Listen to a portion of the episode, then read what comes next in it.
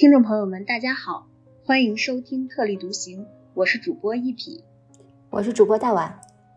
我是小齐。本期我们读的书目是美国作家贝蒂史密斯创作的长篇小说《布鲁克林有棵树》。啊，在了解书籍主人公弗朗西·诺兰一家人的生活之前呢，我也很好奇小齐和大碗心目中的幸福家庭是怎样的？什么样的家庭可以称之为幸福呢？在下班回家的路上，爸爸妈妈一起牵着孩子的手回家，然后爸爸妈妈可能拿着呃刚买菜。然后这个手一手拎着菜，一手牵着孩子，然后孩子的脸上洋溢着幸福的笑脸，然后一家三口牵着手走在路上，嗯，其乐融融的样子。嗯，我我比较羡慕这样的，就是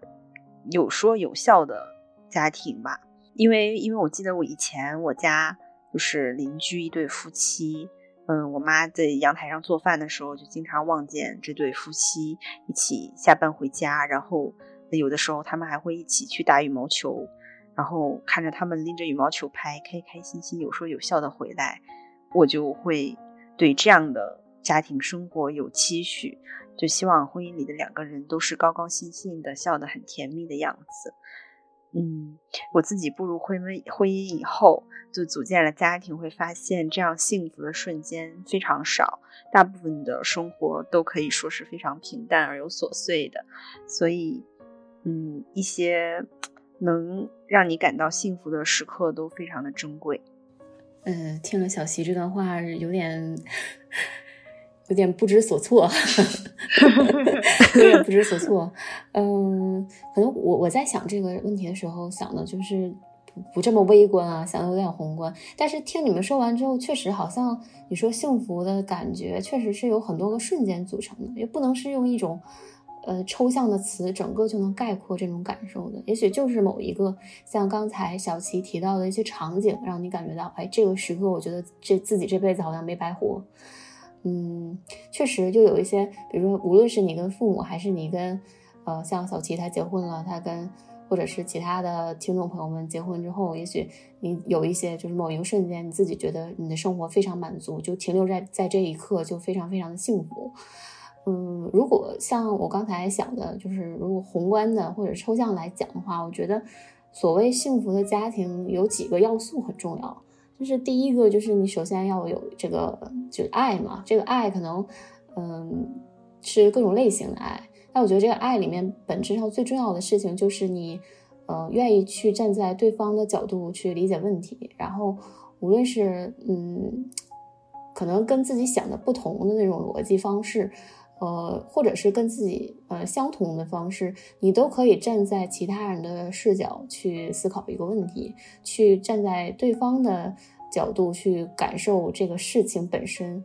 呃，换位思考吧。我觉得这个是很重要、很关键的。然后第二个方面，我觉得就是嗯，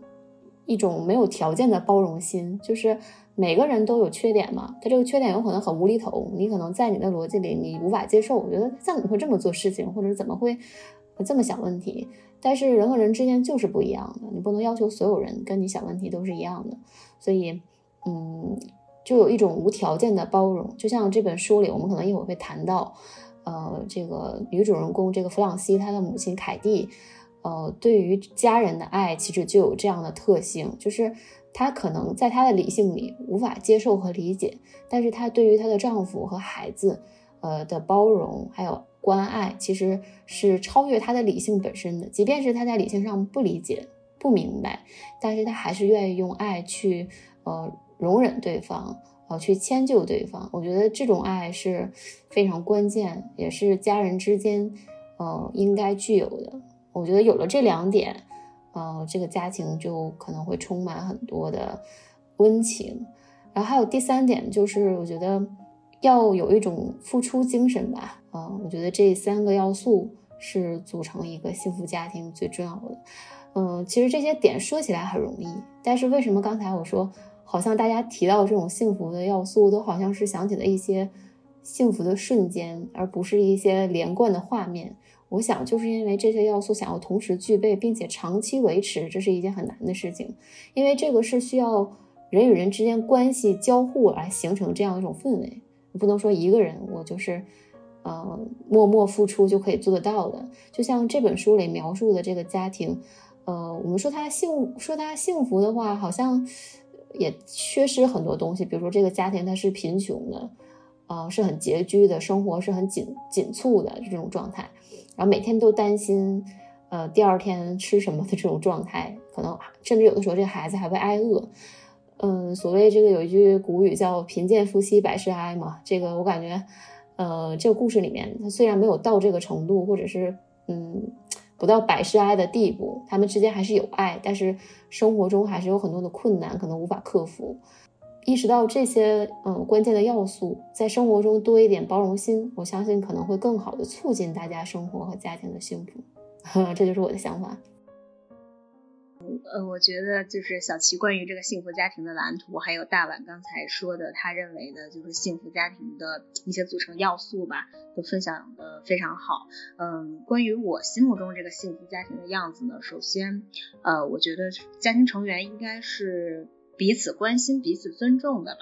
并且在这个家庭生活中有一定的自由，能够感受得到爱。呃，还有就是他们应该会一起经历很多事情，然后这个事情其中是有艰难困苦的事情，有开心快乐的事情，也有难忘的事情。这中间当然会有过争吵，也会有矛盾，啊，甚至也会有很多互相不理解的时刻。但是最终他们依然会和好如初，呃，并且大家这个家庭成员的生命、生命的感受和体验呢，会相互交织在一起。呃，就是从过去的角度看，他们有很多共同经历的难忘的瞬间。然后要是从当下这个角度看呢，他们又在脚踏实地的啊过日子。还有就是可能会有充满希望的未来。觉得我脑海中关于这个幸福家庭的样子，更像是呃杨绛先生在《我们三》这本书中描绘的那样，就是他们那个家里面就是很朴素嘛，只有呃只有三个人，然后也很单纯，说他们。呃，与世无求，与人无争，只求相聚在一起，相守在一起。呃，还有他也说到，说他们稍微有一点快乐，也会变得非常快乐。就是这个家庭内部的成员，其实快乐啊、痛苦啊、还有难过啊、失望等这些情绪，都应该是互相分享，然后互相扶持的吧。嗯，就是我心目中这个幸福家庭的样子。那么我们谈回到这个布鲁克林有棵树，下面我给大家介绍一下这本书的作者和大概的内容。首先，布鲁克林有棵树呢，是美国作家贝蒂史密斯创作的长篇小说，是一本半自传体的小说。贝蒂史密斯一八九六年出生于布鲁克林，他的父亲是第一代这个德裔美国人。呃，他出生的时候呢，是全家人住在如今的这个曼哈顿大道。然后四岁时，他们有搬到斯塔格街，之后也多次搬家，辗转于啊蒙特罗斯大道和霍普金斯大道的各种经济公寓。最后，他们是在格朗街的一间经济公寓住下。这间公寓也为本书创作了一定的，就奠定了一定的创作背景。作为这个二十世纪早期的德裔移民后代呢，史密斯因为家境贫寒，他的童年生活充满了艰辛。十四岁的时候便辍学去帮助母亲维持家庭生计，做过小工、花织工、收银员等诸东工诸多的工作。他的这个经历呢，也和我们这部小说中的这个主人公弗朗西非常的相似。早年都是靠自学完成了初步的知识积累。小说主人公的生活呢，也正是作者基于他自己的这个成长经历来写的。后来呢，作者是进入了大学学习新闻、戏剧写作还有文学。呃，布鲁克林有棵树是他最主要的一个作品，也曾被改编为电影、电视、音乐剧等多种形式，并且获得过奥斯卡奖。嗯，那我们这本书的主人公弗朗西呢，这本书是从他的十一岁开始写起的，一直写到他十七岁。描绘的呢，其实就是他们一家人的生活，整体的笔触是那种波澜不惊的。但是在这种细腻缓和的描写中呢，我们是能够看到二十世纪初弗朗西·诺兰啊在纽约布鲁克林威廉斯堡的这个成长经历。呃，首先就是弗朗西家的这个家境是很贫困的，母亲这边呢是德国的移民，呃，并且外祖父和外祖母是有四个女儿，就是其中包括呃弗朗西的母亲凯蒂。父亲这边呢是爱尔兰移民，祖父和祖母生了四个男孩，并且这四个男孩呢都是在三十五岁前就去世了，只有弗朗西的爸爸约翰尼是留下了子嗣的。以弗朗西为中心的三代人呢，都生活在布鲁克林穷人区。呃，首先他们的妈妈凯蒂是一个门房的清洁工，呃，她年轻漂亮，手脚麻利，勤快能干，性格坚韧，通过打扫三套经济公寓来养家。但是妈妈是很偏心她的弟弟尼利的，啊，妈妈同时也是全家的经济支柱，她梦想着能够供两个孩子上大学。同样，他的母亲也是听从了他外婆的建议，从小就会给这两个孩子来读圣经和莎士比亚。呃，他们的爸爸约翰尼是一个打散工的歌唱侍者，呃，他帅气浪漫，呃，但是没有固定的工作，就是工作主要就是唱唱歌、跳跳舞这样来获取一定的这个收入。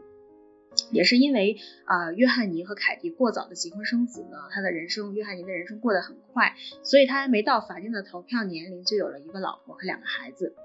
嗯，他认为自己失败的命运已经注定，所以就是开始酗酒。呃，约翰尼也是，就是经常喝得醉醺醺的。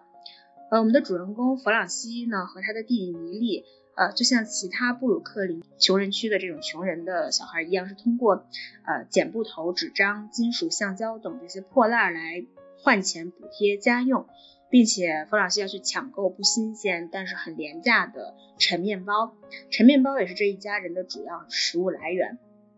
在这个弗朗西的成长过程中呢，其实经历了很多因为贫困以及因为他来自底层而遭受到的歧视、不公以及欺辱。呃，就比如说他在去换废品时，那个垃圾回收站的老板因为喜欢小弗朗西，每次他来，老板都要捏捏弗朗西的脸蛋。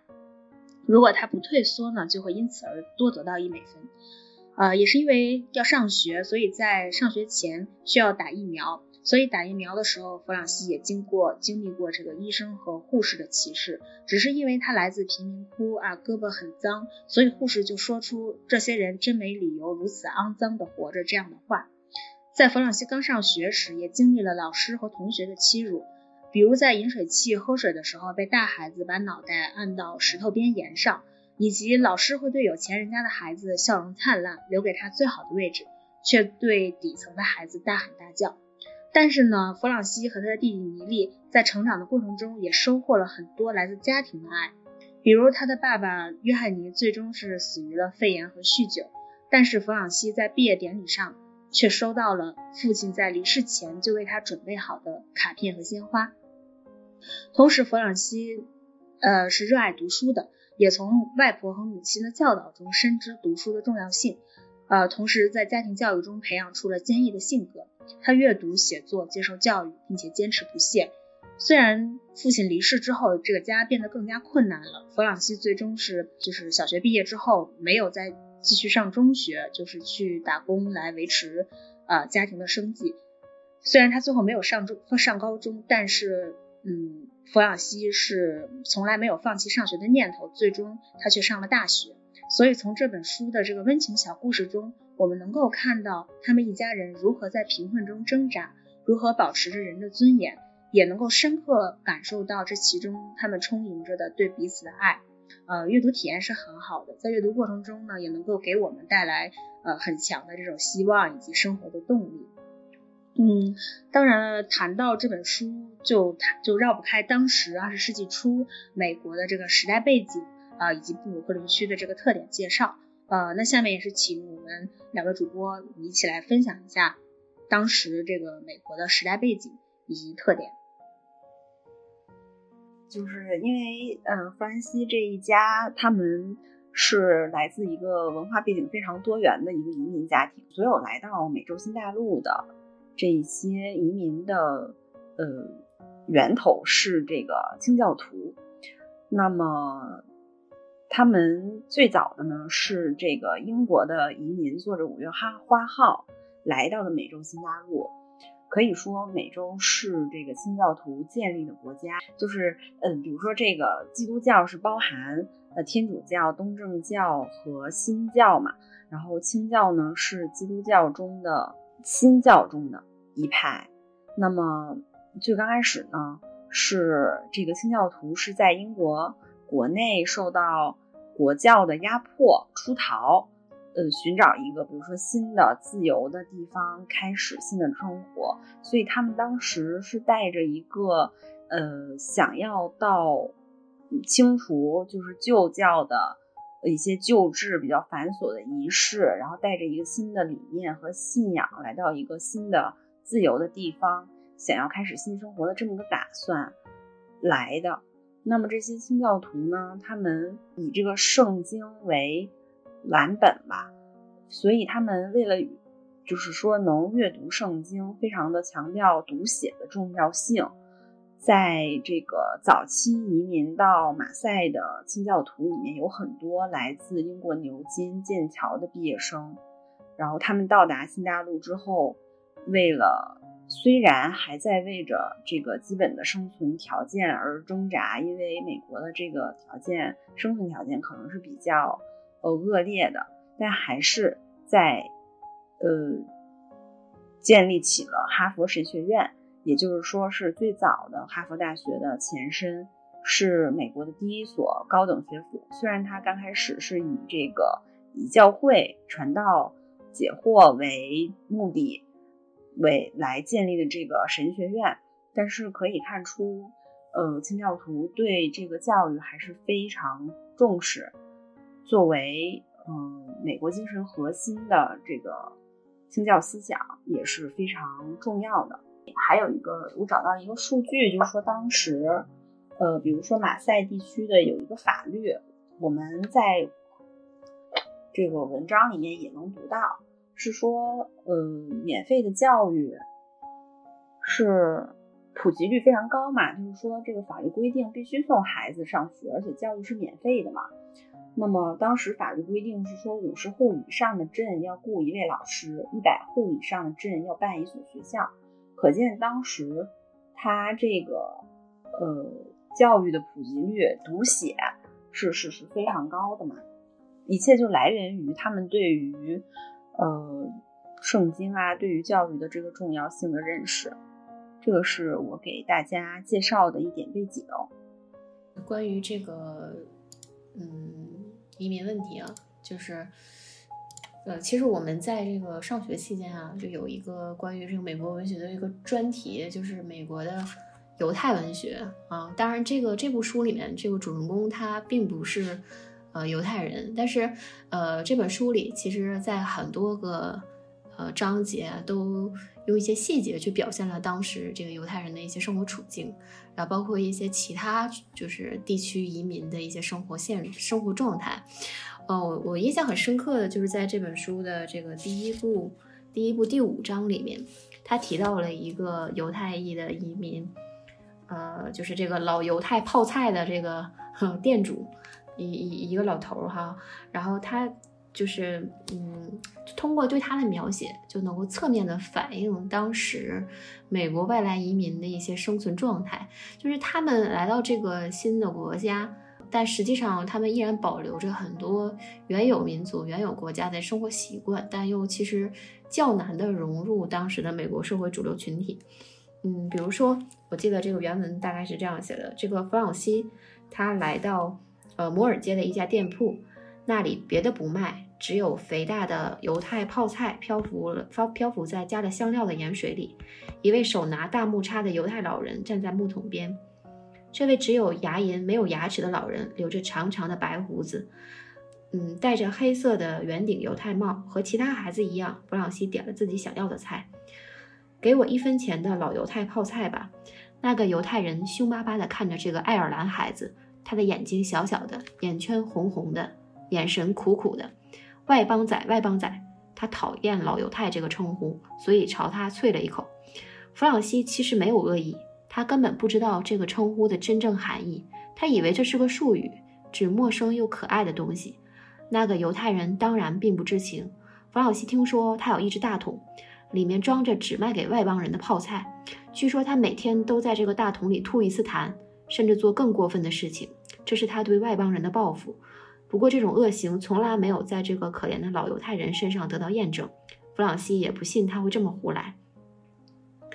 然后在这个弗朗西他买完这泡菜之后呢，他又描述这个那个犹太人还在喋喋不休地谩骂着，一边骂一边用他那粗字的手掌收了弗朗西的一分钱，然后回到店铺后面，坐在那里打盹消气。他的头一点一点，胡子一翘一翘，梦想着故国家园的好日子。很多个细节啊，包包括描述其他类别的这个移民，都反映了当时在美国啊，十九世纪末二十世纪初的时候，这个新到美国新大陆这个移民的一些现实处境。呃，当时这个欧洲社会随着国家垄断主义的这种确定啊，垄断资本主义啊，以及全全世界这个殖民瓜分这个完成的这种现状，整个欧洲其实陷入到了一种发展的停滞期。所以，就是原本依靠殖民地扩张带来的这种经济高速的增长也一落千丈了。与之相对应的、相对比的，就是在大洋彼岸的美国啊，在美国独立之后，当时整个美国社会，嗯，依靠西进运动进入到了一个很高速的成长期。所以那个时候呢，从欧洲，呃，进入到美国大量的欧洲移民，呃，开始，呃，想要在美美国社会立足。大多数这些移民可能他只有一些最基本的生活技能，呃，也没有受过更高的教育，所以相对于欧洲社会来说，在这里他们可能仅仅是多了一份艰苦的工作，而且因为离开了他们的祖业，一般就只能住在简陋的贫民区，就像我们书里的这个布鲁克林，呃，纽约的布鲁克林区一样，这里面聚集了大量的意大利移民、爱尔兰移民，还有犹太移民。这也是我对这个嗯当时社会背景的一些补充介绍吧，也希望各位听众朋友能够更多的了解当时美国社会的具体情况。我相信这些内容可能也更好的帮助大家啊了解这本书的时代背景。嗯嗯，我觉得刚才小齐和大碗说的已经就是很完整了，然后我再简单再再补充一点吧，就是说，其实，在十九世纪末二十世纪初是有一大批的移民。带着他们的美国梦涌入美国嘛，然后他们追求自由，并且背井离乡这样子。嗯，二十世纪初的这个布鲁克林呢，为各国移民啊、黑人、少数民族的这个聚居区，也有一些是因为饥荒从欧洲来纽约逃逃难的移民。其中就是有色人种聚集较多，也是由于呃不同的文化文化，然后文化差异、种族习俗等各种原因，所以这个地区的受教育程度也普遍偏低，所以就形成了工作收入较低、环境保护也比较差，然后治安条件比较差、人口密度呃人口密集度又比较大这样的现象。并且这里也曾是纽约犯罪率最高的地区，被一些人视为是混乱、肮脏、呃罪恶的圆珠地。所以就说为什么刚才我在那个我们主要内容介绍的时候有讲到，其中这个主人公弗朗西有遭过遭遇到这个医生和护士的歧视嘛？就说这些人没有理由如此肮脏的活着，就是他出生于这个地方，在这个地方生存就会嗯被一些人视为是罪恶。混乱、肮脏的这样，啊，还有就是第一代移民来到美国之后呢，其实也是发现美国并非像他们想象的那么好，然后贫穷、犯罪啊、被剥削依然是伴随着他们中的大多数，在美国生存下去呢也并不容易，呃，所以就是很多人有意识到，呃，还是要有文化知识，并且也有一些人把希望放到了自己的下一代。尽自己自己的所能呢，为下一代提供比较好的教育机会。呃，就我也想到，在这个书中，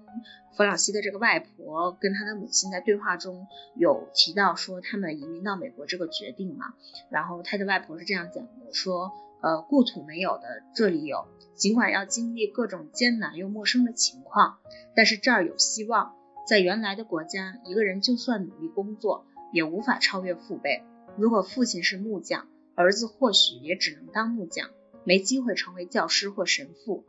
儿子或许有所长进，但也只能达到父亲的水准。在原来的国家，人的命运由过去决定；到了这儿，他便属于未来。在这儿，只要心地善良、诚实的做正确的事，他就有可能成为自己想成为的那种人。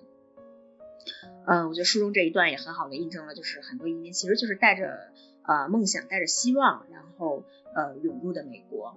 嗯，当然，在唐回这本书中呢，是有大量的笔触在描写弗朗西在家庭生活，在家庭中的这个生活的，啊，我们也想三位主播一起给大家分享一下，就通过这本书，呃，我们看到弗朗西的家庭教育啊，以及他的家庭氛围中，呃，有什么难能可贵之处，并且这些因素呢，又是怎么促进了呃弗朗西或者和他弟弟米利的这个成长以及成功，嗯，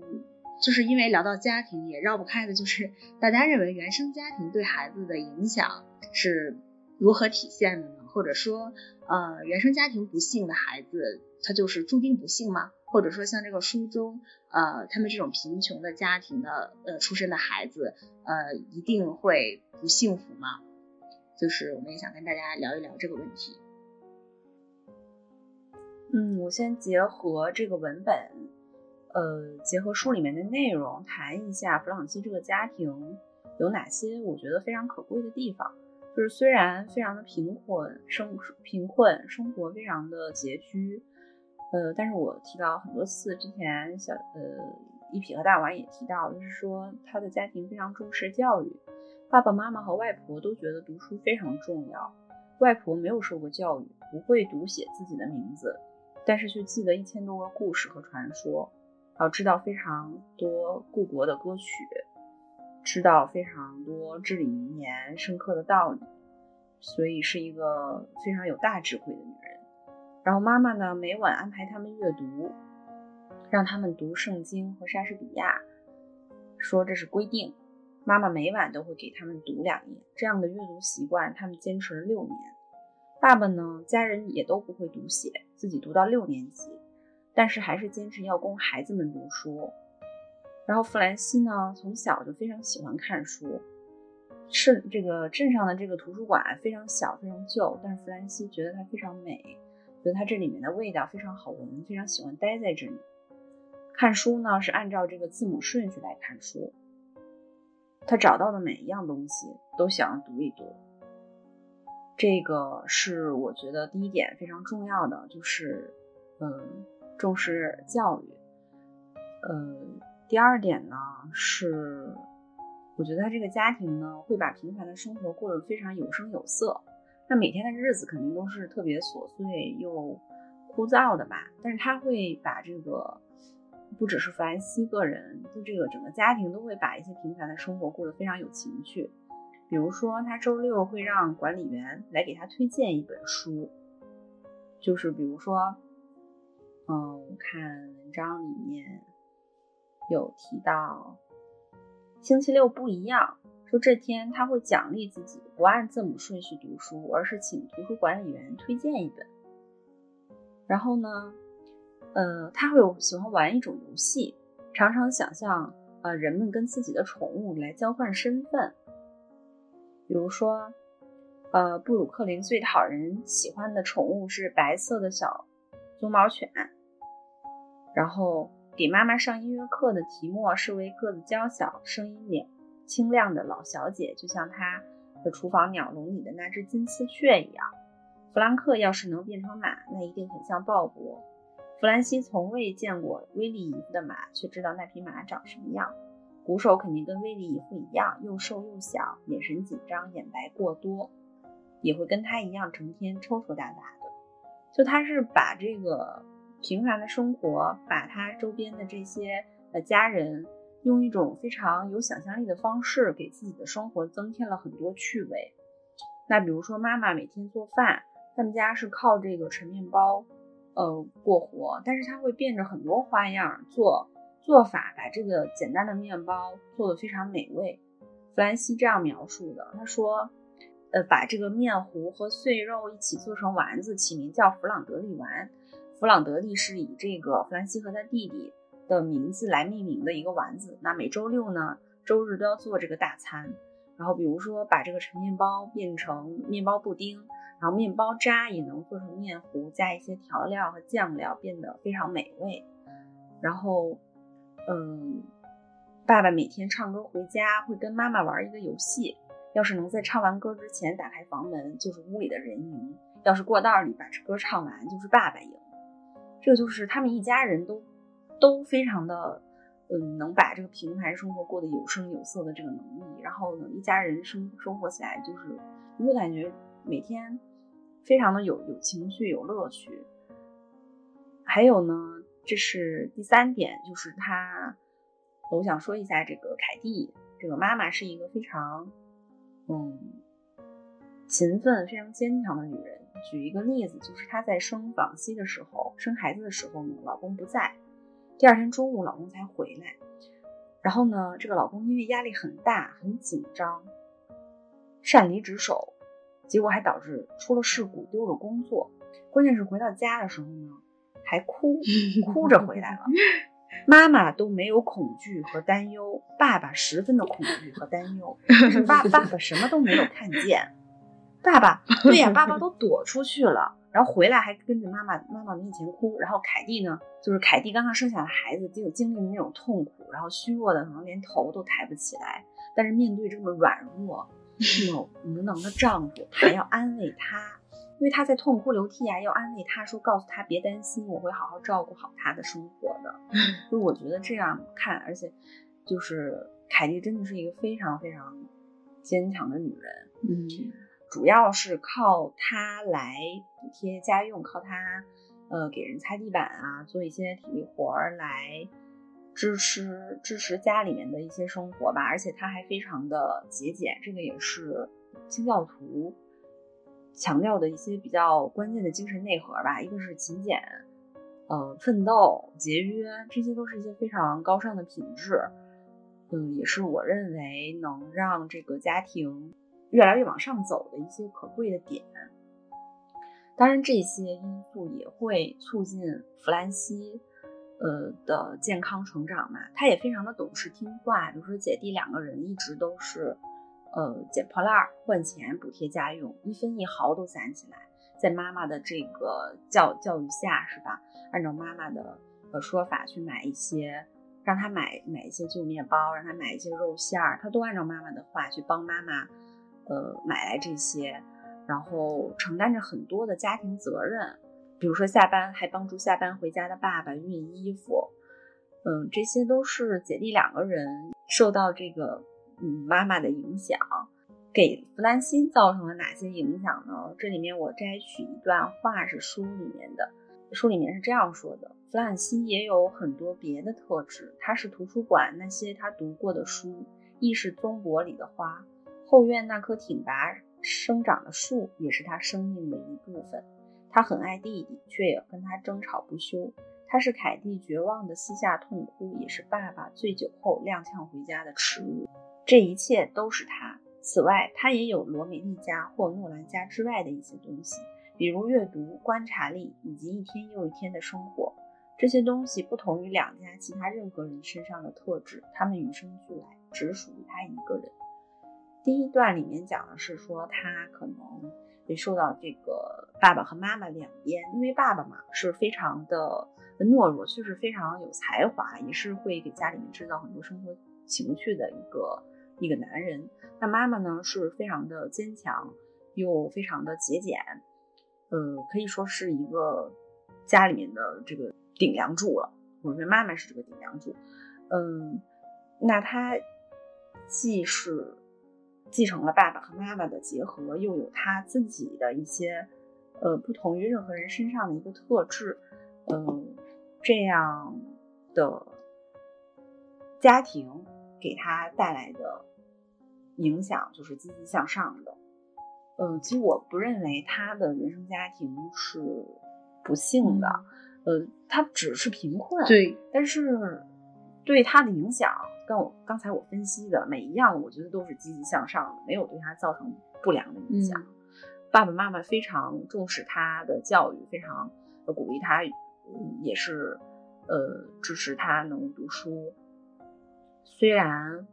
呃，妈妈也解释了说为什么让他高中没有念补贴家用，因为妈妈解释说，呃，他了解弗朗西肯定会通过自己的努力又回到学校里面，因为他那么的热爱的读书，而弟弟就不会，因为可能不让弟弟念书的话，弟弟可能就不会念了。所以其实我觉得他的家庭是非常幸福的，对他的孩，对这个家里面孩子的影响也是非常积极向上。呃，那我谈谈我对这个问题的想法啊。首先就是他的这个弗朗西，他的这个家庭氛围还有家庭教育，确实存在很多很理想的一些元素啊。呃，甚至我有些觉得，就是他有一种上帝视角，就是哎，这样的一个家庭环境还有这么可贵的一些教育元素。我觉得这是怎么说呢？有点小说的这种感觉。确实，小说本身它有一种文学创作或者理想主义的一种情况。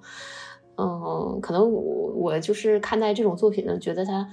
呃悲观的点其实很多。但是在这样一个很艰难的处境里，然后他这种家庭还能够给他带来这样的一些氛围，我觉得是非常难能可贵的。呃。也结合刚才小齐提到的一些点啊，我也看到了，就是最重要的一点，第一点就是，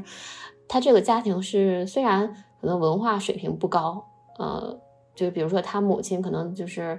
只只是认字啊，就没有受过什么教育，他的外婆这个玛丽外婆，她可能甚至都不识字啊，甚至因为不识字这个原因，啊，曾经上当受骗啊，把自己攒了十年的钱就是赔出去了，被骗走了。嗯，也因为这些，就是怎么说呢，惨痛的人生经历吧。这个玛丽外婆就显得格外有一种劳动人民质朴的这种智慧啊，就有也觉得她是一个，就像刚才小七说的，一个是一个有大智慧的女人啊。虽然她没有什么文化，嗯，其就是他们很重视教育，而且这个她是身体力行的。虽然这个呃妈妈凯蒂她没有什么文化，但是她听从她外婆的这个教导，说你一定要坚持。哦，无论多难多累哈，每天都要坚持给这个孩子读书。呃，我记得原文是这样写的，我觉得这个这段有必要给大家分享一下啊。嗯，玛丽外婆她就是言简意赅的跟她的女儿这个凯蒂，就是这个弗朗西的母亲说，孩子必须有想象力，想象力是无价之宝。孩子必须有一个秘密世界，那里住着世间不存在的东西，他得相信这个秘密世界，这很重要。他得从相信这个不真实的秘密世界开始，这样，当世界变得太丑陋，无法生活时，孩子就可以回头生活在他的想象中。我自己一大把年纪了，还觉得有必要回忆圣徒们的神奇的生活，回忆人世间发生的伟大奇迹。心中有这些东西，我才能超越日常的艰难困苦。说实话，我是很怀疑一个没不识字、没受过教育的老太太能说出这样的话吗？但 但事实是在这部小说里，他呃写出来了，然后给人一种倒也不违和的感觉啊，就是觉得他很朴实，但这段话也非常重要。然后他是又说，孩子会长大，会自己了解真相。如果发现我撒谎了。他会失望的，这是凯蒂对他母亲，就是玛丽外婆说的这段话的质疑啊。然后接下来这个玛丽外婆她说的这段话，我觉得也非常非常重要，就是她回不仅回答了凯蒂的这个问题，也就是怎么说呢，传达了一种很重要的人生态度。她说，这就是所谓的开窍了，自己主动开窍是件好事。首先全心全意的相信，然后不再相信，这也是件好事，可以把情绪历练得更厚重、更绵长。等她长大成女人，如果有人对她不好，或者生活让她失望，她就不会扛不住事儿，因为她已经经历过失望了。教导孩子时，不要忘记，苦难也是好事，苦难可以让人性格更饱满、更丰富。我觉得他这段话其实挺重要的啊，就是我我记得我上学的时候，呃，有一堂课，老师就就给我们讲，啊，好像一一篇美国文学的一个一个短篇小说的作品啊。其实具体内容我都有点忘了，但是我印象很深刻的是这个故事讲了一个三观不正啊，双引号三观不正的故事。然后讲完之后呢，就有很多同学就提出质疑，就说啊，这个小说就这个女主人公，老师让我们对她进行评价。那有的同学上来就评价说啊，这个女主人公她这没有什么道德啊，她这个人品不行啊，怎么怎么怎么样。然后当时老师就说，嗯，你们看待问题呢，就现在。就直接上来就用一种你们现有的价值体系去批判一个人，他到底是什么样子。我希望你们通过这堂课，通过这个作品学到一个什么知识呢？你甚至可以不记住这个作品它讲了什么，但是希望你们记住一点，就是当你们评判一个人之前，你能不能设身处地的处在他的处境去谈这个事情，去面对他的这个境况，去解决他所面对的问题。当你没法就是感同身受的时候。你能不能用你原有的那种，嗯，怎么说呢？比较固执的价值观去批评和判断一个人呢？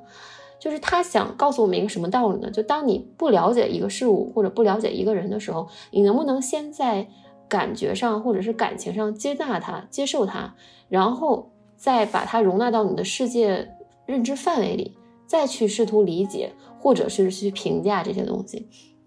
所以这个外婆她强调的这点，我觉得可以解释为，嗯，至少先把这个世界上值得相信的，比如说像这个，他说推荐什么《圣经》《莎士比亚》啊这两部非常重要的作品，让这个孩子去了解这些东西的时候，为什么呢？至少在他心中先建立一个正向的范式，就是这个世界上什么是美好的，什么样的东西是天堂，啊，什么样的东西是人人性中的真善美，把这些东西先在这个孩子里。播种这个种子之后，让它长起来。不管外面有什么样的风雨，他们脑中、他们心中有这样的力量去支撑他们面对外面的这个可能很黑暗、可能很难以面对的世界的时候，他有一种发自内心的力量，而不会被外面的一些艰难困苦所击倒。所以他刚才说，呃，这个开窍的过程一定要让这个孩子在这个生活中自己去体会。而不能说就是像某些家庭上来就跟这孩子说，哎呀，我们这不行了，活不起了啊，每天都在负债啊，每天活的都很艰难啊，你们自己就是一定要这个，嗯，活得保守一点啊，不要每天就是浪费或者怎么样的。这个因为这个呃，约翰尼就这个孩子的父亲弗朗西的父亲，他呃酗酒，然后因为肺炎去世之后，这个家庭陷入到了一个怎么说呢，崩溃的边缘。包括当时凯蒂她怀了第三个孩子，也不能去工作了，然后这两个孩子又面临继续上学的这个问题，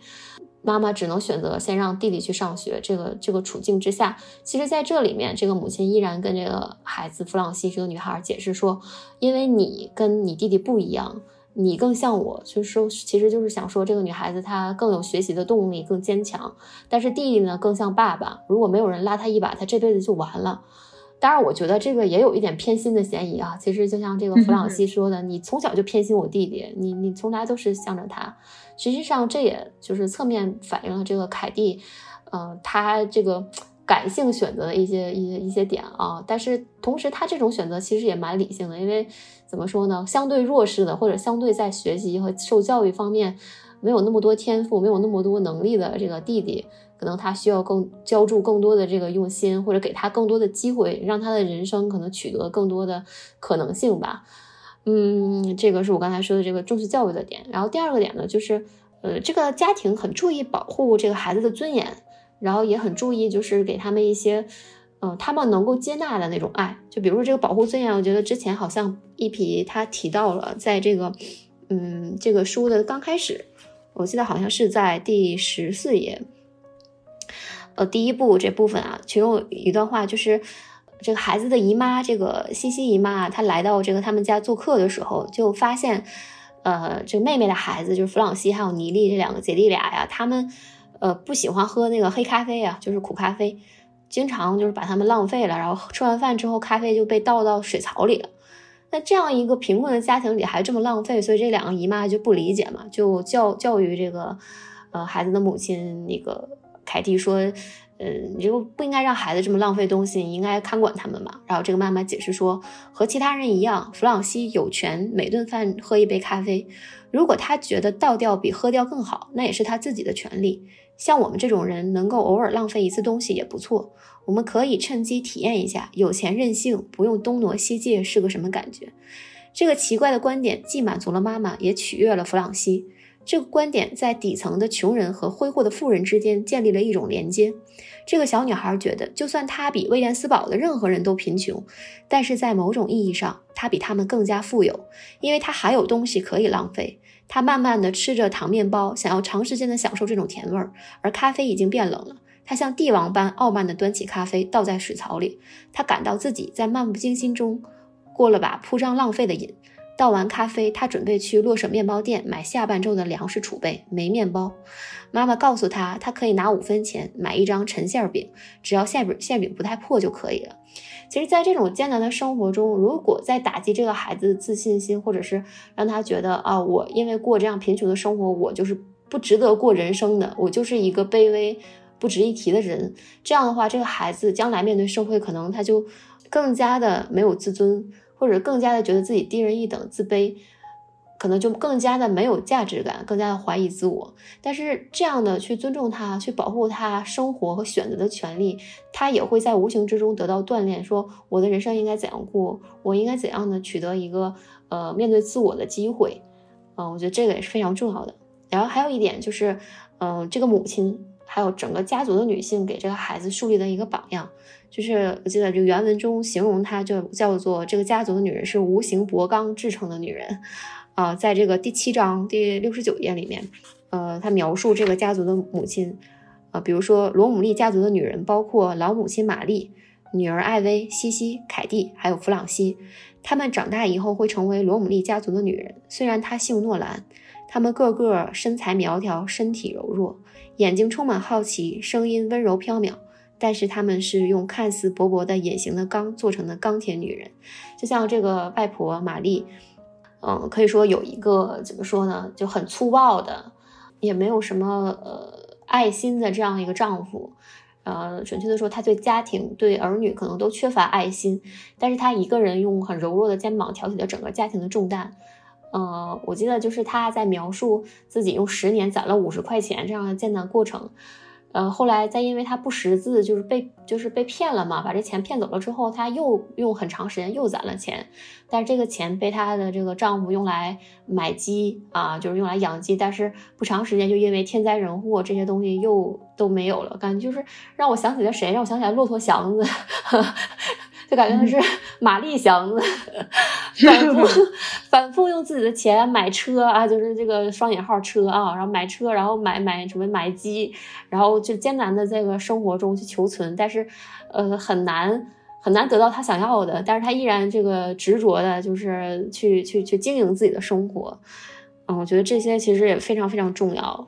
还有就是很。还有一点，哦，我觉得也是最重要，就是这个家庭之中，它充满了爱和包容，这个爱很重要。就像这个凯蒂，我其实一直想很想谈她，我觉得这个凯蒂的形象，这个母亲的形象非常非常重要啊。她在这个弗朗西的人生中扮演的，我觉得是最重要的角色。呃，可以说这个凯蒂啊，可以也跟听众朋友介绍一下啊，她在很年轻的时候就跟这个女女主角弗朗西她的父亲约翰尼就相识，并且这个相爱结婚了。呃，其实她在这个故事里算是个小三儿吧，她撬了她闺蜜的男朋友啊，就是这个这个女主角她父亲，因为她父亲这个爱尔兰小帅哥啊，双引号，爱尔兰小帅哥，他年轻的时候就非常英俊潇洒，很帅，虽然是一个很穷的这个穷小子，但是呃，怎么说呢，就嗯爱上了嘛，坠入爱河嘛，爱上了他就非得要跟他在一起，虽然其实家庭家里面这个父母都不是很同意，尤其是他父亲觉得这个是。爱尔兰移民，他这个都是外邦人啊，不能跟他在一块儿，但他还是毅然决然的在十七岁就跟他在一起了，然后很年轻，十八岁左右就生了孩子，可以说他的这个人生选择彻底的改变了他的一生的处境。就是他选择的这个丈夫呢，不能说人品不好啊，其实也挺好的，然后英俊潇洒，挺帅的，但是他是一个很软弱，就像刚才小齐提到的，面对生活他是缺乏呃。生活能力，并且他没有什么，呃，过硬的生活本领，可能一直靠这个做服务生啊、打零工啊、做这个歌手来维持生计。嗯，可能很多时候他的媳妇儿还有他的这个孩子都为了这个家庭的困难一直饿肚子，但是他依然是，呃，并没有完全消磨掉他对他丈夫的爱。就哪怕是他其实已经知道了我选择这样一个人对我的人生来说并不是一件好事情，但是他依然。嗯，相信自己的选择，或者说他觉得，既然我选了我，因为我当初我爱他，我就不会对他有所埋怨。就像是刚才小七和皮皮都提到的，呃，在她生这个第一个孩子的时候，呃，她丈夫约翰尼因为紧张害怕，居然去外面喝酒喝了一夜，然后之后才回来，而且因为这个他失去了工作。其实，在我们外人看来，我读者看来可能都觉得这也太没有责任心了，都在想什么呀？就一天都在做些什么？但是在凯蒂那里觉得说。嗯，既然我已经遭受了这种痛苦，那我就没有必要，或者是不用再让我爱的人、我在意的人跟我遭受一样的痛苦，让我让他心里难受。所以，就是这个夫妻之间，他们长久的这种理解或者这种关怀，对于呃这样一个贫困的家庭来说，也是蛮重要的。就弗朗西眼里看到的，他的父亲和母亲一直都是相亲相爱，哪怕是这个生活非常困难，但是。嗯，直到他父亲生命的最后一刻，这个家庭依然是充满爱和关怀的。小齐和大碗刚才说了很多啊，有一些呃跟我想的其实很是有一些内容是重合的，我就在他们的基础上啊，然后再补充一下吧。嗯，我也觉得第一个，首先是他们养成了在家庭中养成了很好的阅读习惯，并且想象力得到了很好的保护，这个就是刚才小齐和大碗都有提到的。嗯，然后我还觉得有一点呢，是他们这个家庭虽然贫穷。但是他们是不短视的，就是他们是相对比较有远见的，即使没有钱，很贫困，但是不会呃因为眼前现现在贫困，那我就嗯让两个孩子不要上学，或者让他们去去打零工或者怎么样的，呃也不会被一时所得迷住眼，嗯，包括像外婆让凯蒂给孩子每天读莎士比亚和圣经呢，他也是他有讲到说这样会拓宽孩子的眼界，孩子长大后会明白什么是伟大的作品，也会知道。威廉斯堡的这些经济公寓并非整个世界，还有就是，呃，主人公弗朗西一开始是在他们街区那一块的一个学校在上学嘛，然后那个学校里面都是一些贫困的学生，然后老师也对他们很不好，并且这个贫困的同学贫来自贫穷人区的这些学生也会互相欺辱啊，或者，呃，就我记得我不记得原文具体怎么说了，就是。嗯，他们不是会有长虱子或者是有跳蚤这种，呃，然后老师就会让他们有有有这样的，就会让家长领走回去去清理后再送来，然后就是家长把他们领走之后，呃，再回来的时候，同班的同学就会去嘲笑他们或者是呃骂他们，但是当这些孩子的这个跳蚤啊虱子好了之后，呃，他们又会一如既往的去欺负长了跳蚤这样的这样的同学。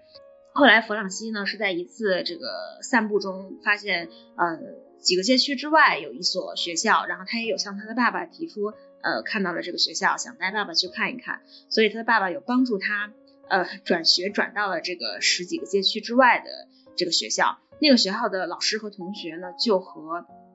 他最开始的这个学校的这个氛围是不一样的，呃，都相对比较友善，所以就是，嗯，他们会。就是开眼看过世界之后，会发现人的眼光就会变。十几个街区之外，其实就是另外一番样貌了。嗯，也是从他们这个这个事情中可以看到，就是不要做井底之蛙嘛。呃，并且勇于争取，勇于尝试，去见这些新的东西，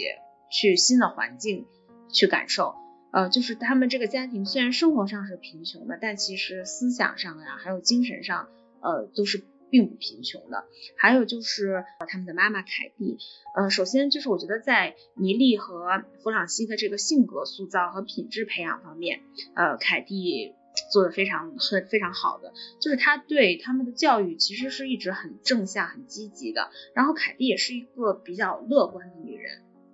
就比如说在打完疫苗之后。啊，弗朗西有回去问妈妈说，为什么这个医生护士讲那样难听的话，并且还给他扎针？妈妈的解释也是非常正向的。她跟弗朗西说，就是这是一件非常好的事。这样之后呢，你就可以分得清左手和右手。上学是得用右手写字的。如果你写字的胳膊疼，那就是在说，哎呀，不是这只手，用另一只手写。啊，听完妈妈的解释之后呢，弗朗西开始觉得，哦，好像打疫苗也不是。呃，那么痛苦的一件事，这或许是一件呃比较美妙的事情。呃，通过这件事可以简化很很复杂的这个分哪只手写字这个这个情况，可以让人分清呃哪只手，并且这个代价还挺小的。所以接种之后呢，弗朗西斯就开始用右手替代左手，从那以后也再没有用错过手来写字。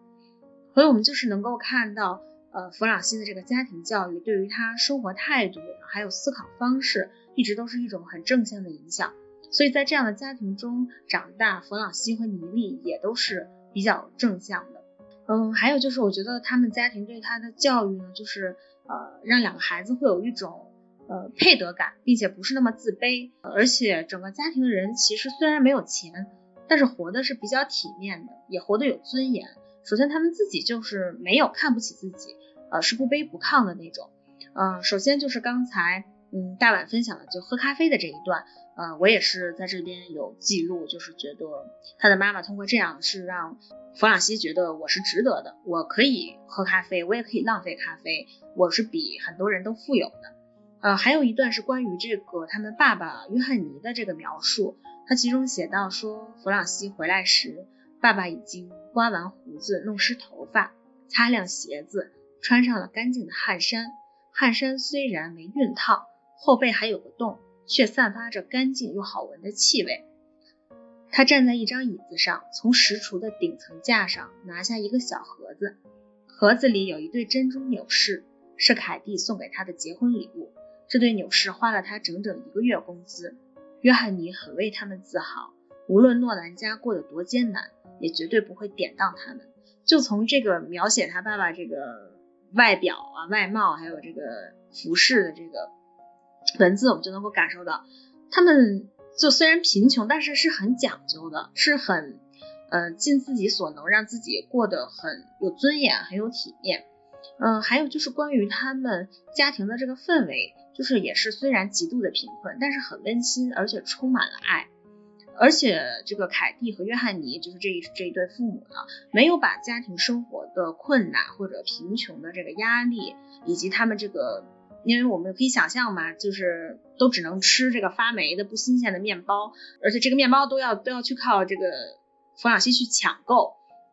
就是他们的生活有有多么的艰难。但是他们没有把任何说我家穷啊，或者我家没有钱，呃的这个不良情绪传递给两个小孩儿。嗯，包括他们的爸爸约翰尼还会带着他们去看海，虽然最后是搞砸了吧。而且爸爸在离开人世之前呢，也会为弗朗西写好这个毕业卡片，买好鲜花。他们整个家庭的这个氛围都是很团结的，是充满爱爱的这种。就是包括他，呃，父亲给这个弗朗西。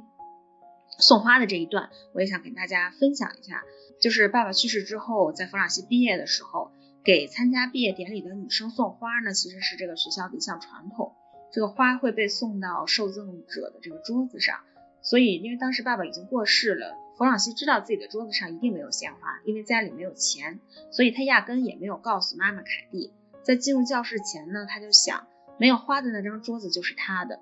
然而，当他进入教室之后，发现。没有空桌子，每张桌子上都有花。他走到桌子前，拿起花，是两沓暗红色的玫瑰和一束蕨草。卡片上写着他的名字，献给弗朗西，恭喜毕业，爱你的爸爸。所以这是他爸爸过世已经六个月之后的事情了。然而他的那个姨妈，呃，西西姨妈是陪他去参加这个毕业典礼的嘛。然后西西姨妈有告诉弗朗西，说是在一年前，爸爸就给姨妈写好了，给了姨妈这个写好字的卡片，还有两美元，并且这个嘱咐姨妈说，等到弗朗西毕业的时候，啊，就是帮他送点花给他。所以我们能够感受，就是他爸爸已经过世了，但是弗朗西还能够感受到约翰尼对他的爱。嗯，他们其实是在这个非常充满爱的这样的一个环境中呃长大的。呃，还有就是刚才小齐分享的，这儿我也有记录，就是他们很贫穷，但是却热爱生活，就是也是呃刚才说到的，凯蒂会给他们做面包，嗯，做的都是并且是变着花样的，把这个明明是已经陈旧的发霉的面包，但是做的非常的好吃。还有一点就是，其实我觉得约翰尼和凯蒂。在两个孩子面前展现出来的他们的感情非常好，我们在全书基本没有看到他们有激烈的冲突，呃，而且两个人互相也是不抱怨的，他们都是一致对外来对抗贫困，没有来自家庭内部啊家庭成员之间的这个争执啊战争啊，就是而且整体是妈妈是那种坚韧能干的，然后这个爸爸约翰尼是那种浪漫优雅的，嗯，包括我印象很深刻的有一段在前面的是说。呃，因为爸爸是这个歌唱侍者嘛，回来的会比较晚，可能是凌晨两三点才回来，所以就是有一段关于他们呃父母的这个夜聊的描述。他说这个爸爸唱歌，呃，回两凌晨两三点，轻轻哼着歌朝楼上走来，他们会吃一些爸爸带回来的那个给客人。客人分给他们的这个食物，然后姐弟俩后来又爬上床去睡觉之后呢，爸爸妈妈会坐在厨房里，爸爸会说今晚的工作，说他看到的人长什么样，怎么说话。诺兰一家似乎觉得生活再怎么体验都不够，他们自己的生活已经足够充实，却还觉得不够，因此对于接触到的所有人。这家人也要努力去体验一番他们的生活，就是爸爸还会，呃，工作之后回来也要跟妈妈讲述今天有遇到什么样的人，什么样的工作，就是这个感觉，那个那个画面吧。我在读的时候就觉得那个画面就是很温馨的，嗯，并且这个夫妻俩在经历着这种生活的艰难啊，还有养育两个孩子，依然可以说我们对谈到深夜，对谈到呃天快要亮，就是能够感受到，这是因为这是借着弗朗西的口吻说出来的呢，是弗朗西看到的。对，我就想在这样的家庭中长大的这两个孩子，真的是很幸福的哈。还有就是，我也是觉得原生家庭其实对于孩子性格啊塑造还有品质的培养是十分重要的，因为孩子主要是在家庭中生活，而且他看到的可能，嗯，主要的这个模板就是他的父母嘛，嗯，所以能够看到弗朗西和米莉其实都是三观很正、性格也很好的孩子。基本上，他们拥有了这个虽然极度贫困，但是是十分快乐、充满了爱的童年。孩子的成长，相对于这个，相较于物质层面的需求，可能更重要的应该就是精神层面，充满爱的这种成长环境，呃，还有这个原生家庭的影响，其实对孩子的性格塑造都是有重要的影响的。就是原生家庭物质的贫穷和精神的贫瘠相比，精神贫瘠其实是更难以去弥补的。其实一个对于一个小孩子来说，在他的长大过程中，物质上需要的并不是很多，可能只是。吃饱啊，穿暖，穿得干净整洁就可以了。但是这个有爱的氛围是非常珍贵的，还有父母的感情好坏也是很重要的因素。我觉得童年家庭的这个幸福呢，也是孩子未来面对风雨的一个庇护所吧。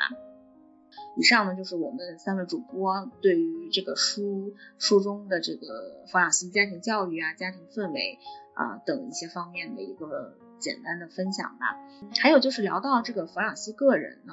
因为弗朗西其实最后是读了大学嘛，呃，而且是在辍学之后，就是爸爸去世，所以他必须去呃打工来维持家用，但最后他还是。呃，上了大学，并且他们家后来是从布鲁克林搬走了，所以就是我们也想一起来探讨一下，究竟什么是能够带领我们穿越这个人生的艰难啊、坎坷啊、贫穷的一个珍贵的品质和力量。我觉得非常重要的一点就是读书，也可以说是教育。呃，我用一个李雪琴嗯的例子来。形象的比喻一下，因为很多东北的家庭都有一个习惯，就是攒塑料袋儿。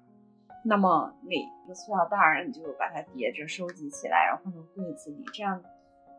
当有一天你需要一个塑料袋儿的时候，你打开这个柜子，然后总有一款特别合适的塑料袋儿，你可以拿到，然后被装你这个东西。然后就是是就是什么意思呢？每看过的一本书，可能不会立刻帮助你摆脱困境，解决当下的问题。哎，但是总会在问题出现的时候，你就会找到一个合适的解决方案。就是我觉得读书是会被让人会让人有勇气和力量去面对生活中难免遇到的一些坎坷和磨难。还有就是说。刚刚一林也提到了这个精神世界丰盈，一种呢是，嗯，通过读书，还有一种就是我觉得比较重要的就是原生家庭的影响，要在一个有爱的家庭里面长大，就是要有机会感受到爱，接触到，呃，真正的善良的、正直的、可敬可爱的人。可能很多道理通过书里面的获得，然后很多人生道理是需要通过人、通过人际关系去感受的。这个我觉得也非常重要。呃，对，就是个这个问题也也非常重要啊，因为我觉得这个问题的解答其实也可以概括这个作品它一些非常关键的、值得给大家推荐的点啊，就是它能够给大家很多。读者带来一些人生的力量，比如说，嗯，就问到说什么能够带领大家去穿越这种人生的艰难坎坷？因为这个实际上，人生实难啊，死如之何，就是 我觉得，嗯，生生活本身可能是比一切都艰难的事情，至少在这部作品里面，很多的细节都会反映这一点。当然了，他也没有到山穷水尽的地步，但是很多时候是非常困难的。我觉得就是有有一点哈。我我这个很很觉得很关键，需要跟大家分享，就是我觉得有要有一种一种勇气，这种勇气是什么呢？就是你你选择了之后去承担你选择后果的这种勇气，不后悔不自愿的这种精神，我觉得是非常重要的。就是我选了，就是落子无悔。我选了之后，我不去为这个事情，我的人生选择去做一种什么啊，我我当初不应该这么选啊，我当初为什么走了这条路啊？有这种精神，就勇往直前的往前走，往前看，别回头的这种精神非常重要。就在这个嗯，弗朗西他母亲凯蒂身上就体现的很明显。就凯蒂的这个人生选择，刚才我也提到了，他选择他父亲的这个选择，可能。在很多人家看来不正确，但是当他给他的孩子、给他的女儿提什么恋爱建议的时候，就比如说，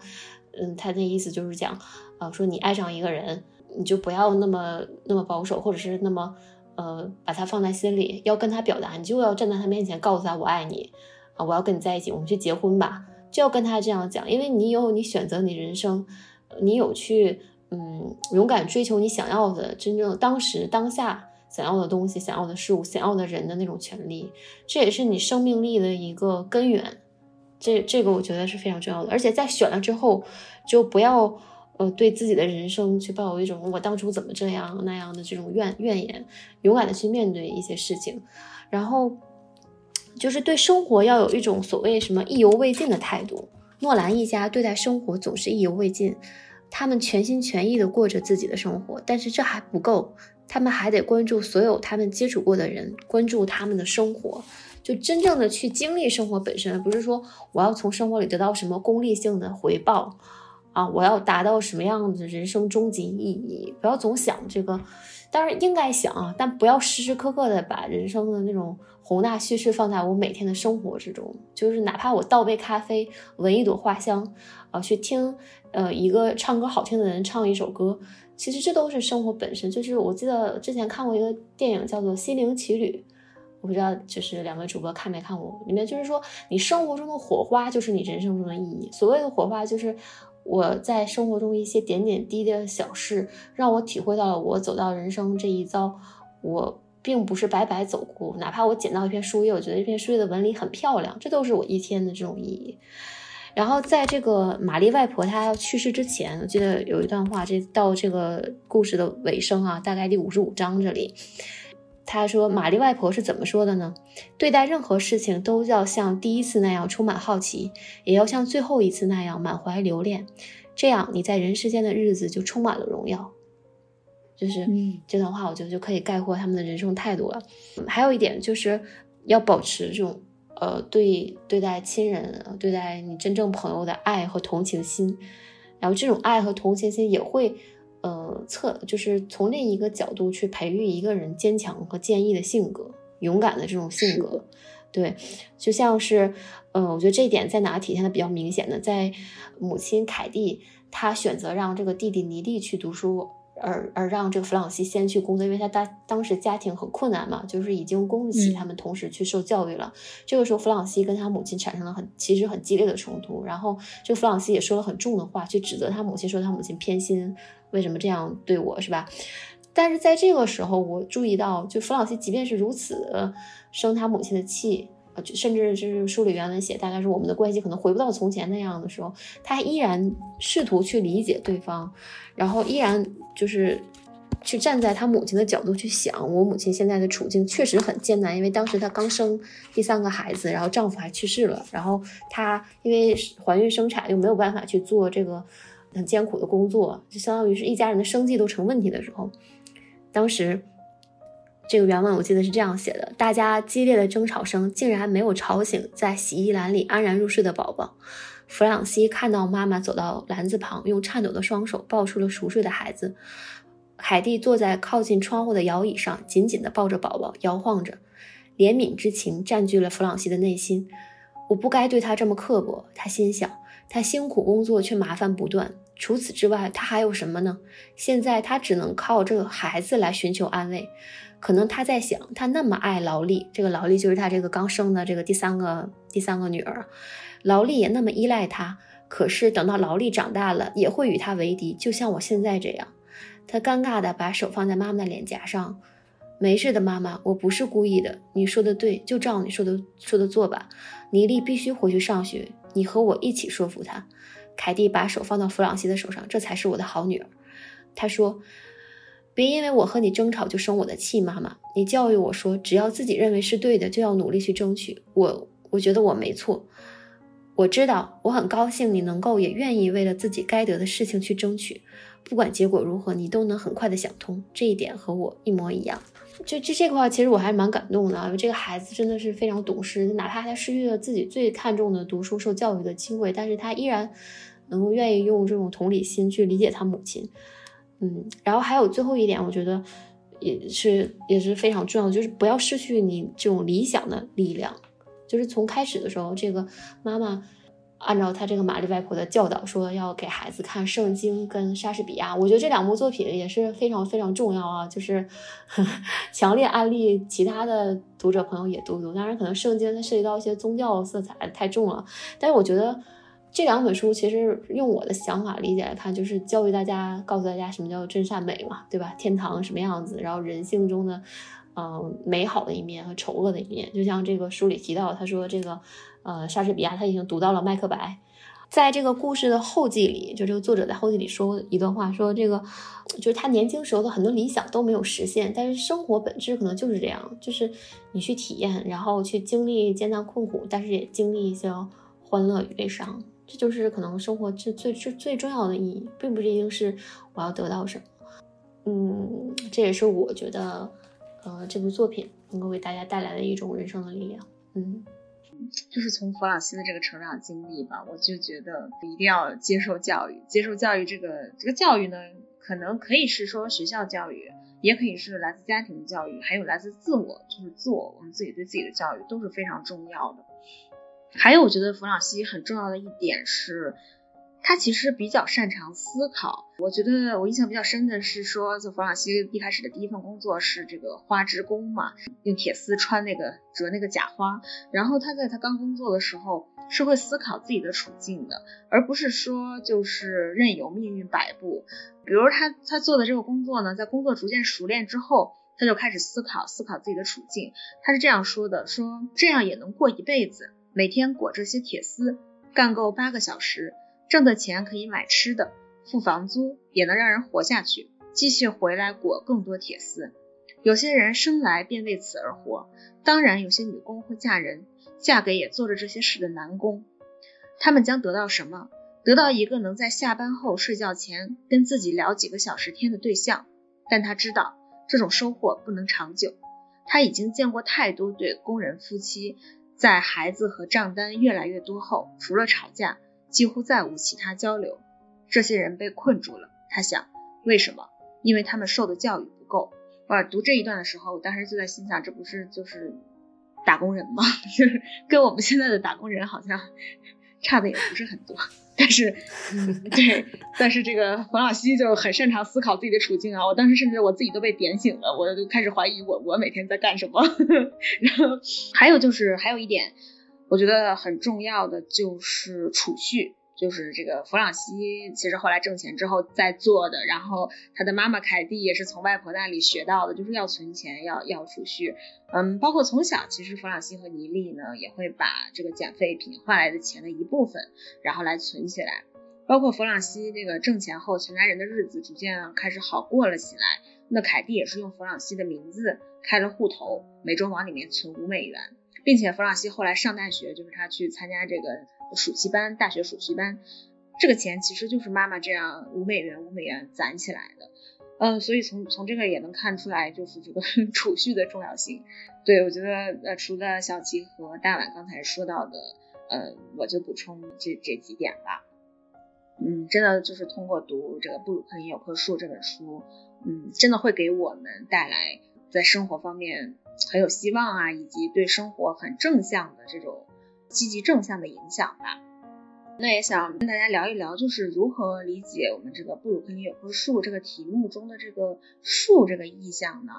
嗯，因为这个书其实呃这个名字首先有这个树这个意象，包括在文中其实也有穿插着有有有提到他们院子里的这棵天堂树嘛，所以想跟大家一起来谈一谈。我想引用荣格对这个树的印象。所代表的一些心理意义进行分析，呃，他是这样说的：我是向来觉得生命如以根茎来维系生存的植物，其真正的生息藏于根茎，并不可见。当我们想到生命和文明那无尽的生长和衰落时，我们难以摆脱那种绝对的虚无感。然而，我也从未失去对永恒流动之中存有生命不息的感觉。我们看到的是花开或者花落，但根茎永在。这种话，我觉得讲的我一下子就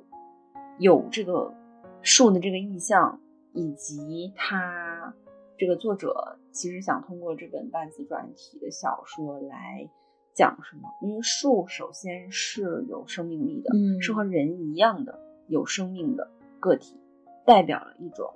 积极向上的、蓬勃向上的生命力量。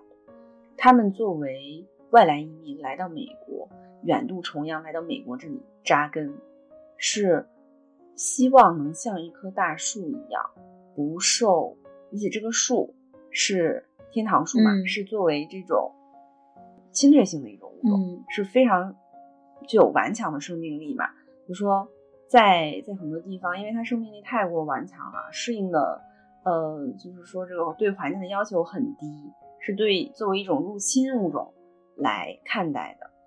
那么作者是希望说它不受外界环境的影响，尽管受到说主流呃文化的排斥也好、压迫也好，还是仍然呃要。嗯，面对很多困境啊、贫困啊，仍然要像一棵大树一样，深深的深入地下，在这里扎根，然后向上生长。那我们看到的是花开花落，但根茎永在。这个理解就是他希望能够，是不是作为一个新的。纽约人、布里克布鲁克林人能够世世代代在这里面，在一个新的自由的国家扎根生活，新的开始。呃，谢谢小齐刚才给大家的分享啊，嗯，我对这个故事中有树的意象。的想法其实也跟小七有些类似啊，嗯，因为这个树，这这标题嘛，就是布鲁克林有棵树，很显然它就是整个故事、整部书里面最重要的、最主要的这个隐喻意象，就是这个坚韧的天堂树。这天堂树也是叫学名叫臭椿，这臭椿它又叫什么大眼桐？好像我查的资料。就属于一种落叶树，这种树它生长是非常迅速，而且适应能力很强的，能够在二十五年之内长到十五米。这种树哪怕是被砍了，它仍然会茁壮的再次发芽，而且很难被彻底根除。所以在许多地区，这种树其实是一种令人头疼的入侵物种，就像刚才小七提到的。嗯，这个作者选择这种臭椿树作为群树的象征，我想除了赞誉它旺盛的繁衍生息能力，其实也。呃，意有所指啊。作为入侵物种，这个弗朗西一家其实也包括这个书里提到的各各国的移民，他们在融入美国主流社会的这个过程中，虽然是困难重重，但是是难以根除，而且是时代大潮滚滚而来，无法无法抗拒。然后，从而他最终得偿所愿，融入到这个世界中，那长成参天大树啊。其实这个树的意象在这本书里面出现的频率也并不高，但是它出现的地方都非常关键啊，像开头。还有在在最后啊，包括一些很重要的情节转折的时候，这个孩子都会呃看到这棵树。琢磨最多的地方，其实也是首尾呼应的地方。嗯，说到底，这个作者他想写的也不仅是这个天堂树本身，其实他也想借这个树这种不屈不挠的性情，或者他象征的这种人格，去讲述书中这种同样具有不屈不挠的这种树的精神的人啊。就像他的母亲、他的外婆，还有这个生活中面对各种艰难困苦的所有的人，都好像是布鲁克林的这棵树。我我我想到这个书的前面这个前言部分啊，这个作者他提到他写这本书的动机的时候，他说：一个下雨的夜里，我下楼去买了一本瓶装书回来，以此来打发自己无聊的睡前时光。我随手拿起了一本左拉的书，站在那里努力回想似曾相识的记忆。感觉以前在什么地方读过一句话，终于我想了起来。左拉说：“所谓充实的生活，就是养个孩子，栽棵树苗，写本小说。”然后他说：“这些生活的清单并没有抄写在我当时的本子上，他们都是生活中的理所当然，习以为常。”嗯，所以我得出了一个结论，一个真理：活下去，继续奋斗，当然要更热爱生活，要爱着生活中的一切，他馈赠的伤怀与喜悦，因为这就是生活的充实，人人皆能从中得到救赎。我想这也是，呃，这个布鲁克林的这棵树，或者这本书给大家带来的一个平凡的道理，但是又能够，呃，揭示很多生活的真相。嗯，这就是我对这个书的树的意象的理解。嗯，然后这个谈到树啊，其实刚才一批他他他私下里啊，之前跟我们也谈，就是。嗯，你这个想到树的印象会想到什么？反正我就想到一个跟这本书好像没什么关系的印象，就是那个最著名的梗，就是鲁迅先生的那个 散文诗集的，对，散文诗集里面秋叶的那篇里面的枣树，就是那个废话文学是吧？就是那个一棵一棵是枣树，就是原原文我记得说的是，在我的后园可以看见墙外有两株树，一株是枣树，还有一株也是枣树。就两两株都是枣树，一株一株介绍，这不废话吗？就但但是其实这个这个就这是跟可能本本文无关啊，但我其实挺想提这个话的。就他他为什么这么写？其实他通过这种意象的暗示啊。他想在这个反映当时的时代背景和他的心境，就一九二四年的时候，他那时候什么样的心情？就那个五四精神大潮退去，然后文化思想界的分崩离析，他刚看到过曙光，但是又经历了彻夜的黑暗，所以他感到了这种彷徨、孤寂和无奈。所以《秋叶》这篇文章呢，他通过这个两株独立写的枣树分开，故意这样写的哈。他想表现这种枣树，它这种傲然独立、不畏风寒的这种精神风貌。所以，这种呃，不管不光是秋叶这这篇本身，整个野草的这部散文诗集，它的最重要的创作手法不也是象征嘛？它通过各种各样的意象或者意境的这种象征，去反映他当时的这种心境和他呃当时孤独寂寞，但是又呃不想屈服的这样的嗯心情啊。所以这也是文学里面一个很重要的这种象征手法。啊，这这个是我想到树的概念，这个最最最突出的一个一个一个代表吧。嗯嗯。刚才两位主播呢，其实就对于我们这个树的意象的这个分享呢，非常的具体。小齐从这个荣格的理论呢，也这个这个角度也非常的新颖的给我们进行了解读。然后大碗也是从天堂树的生长环境啊、生长情况，然后来。嗯，结合文章给我们进行了介绍。那其实本期节目呢也基本接近尾声了。呃，在最后呢，我是想用在天堂树在书书中这个首尾呼应的这个文字来给大家进行一下分享。就是在一开头的时候呢，嗯，是这样写的：弗朗西的院子里有棵树，既不是松树，也不是铁杉，大树枝抽出很多绿色的细软枝条，尖尖的树叶沿着这些枝条生长，让整棵树看起来活像无数把撑开的绿伞。有人叫它天堂树。无论种子落在何处，这种树都会挣扎着去触碰蓝天。它围着木板的空地上生长，从无人料理的垃圾堆里探出头，是唯一能从水泥地里长出来的树。它枝繁叶茂。但只生长在这一片住住宅区。还有就是结尾的时候写到，曾经天堂树伞盖一样的枝叶四处蔓延，缠绕在天太平梯上下。因为主妇们抱怨晾衣绳总是跟枝叶缠到一起，所以房东找来两个人把树砍了。但那棵树没有死，树桩上又长出一棵新树。新树的树干先是沿着地面延伸。长到没有晾衣绳的地方，才又开始朝天空生长。人们把它砍断，还在旁边点燃篝火，试图连枝带叶一起烧掉的树却活了过来。它活了，任何东西都无法摧毁它。嗯，所以就是。从这个我们这个布鲁克林有棵树一头一尾，我给大家分享的这个关于天堂树的描写，我们能够感受到，嗯，就是作者其实借树在歌颂书中像树一样具有旺盛生命力还有顽强不屈的人嘛。啊，那也希望我们广大读者呢能够翻开这本布鲁克林有棵树和我们一起阅读。欢迎大家在评论区和我们进行讨论和互动。那我们这期节目就到这里，我们下期再会，再见，再见。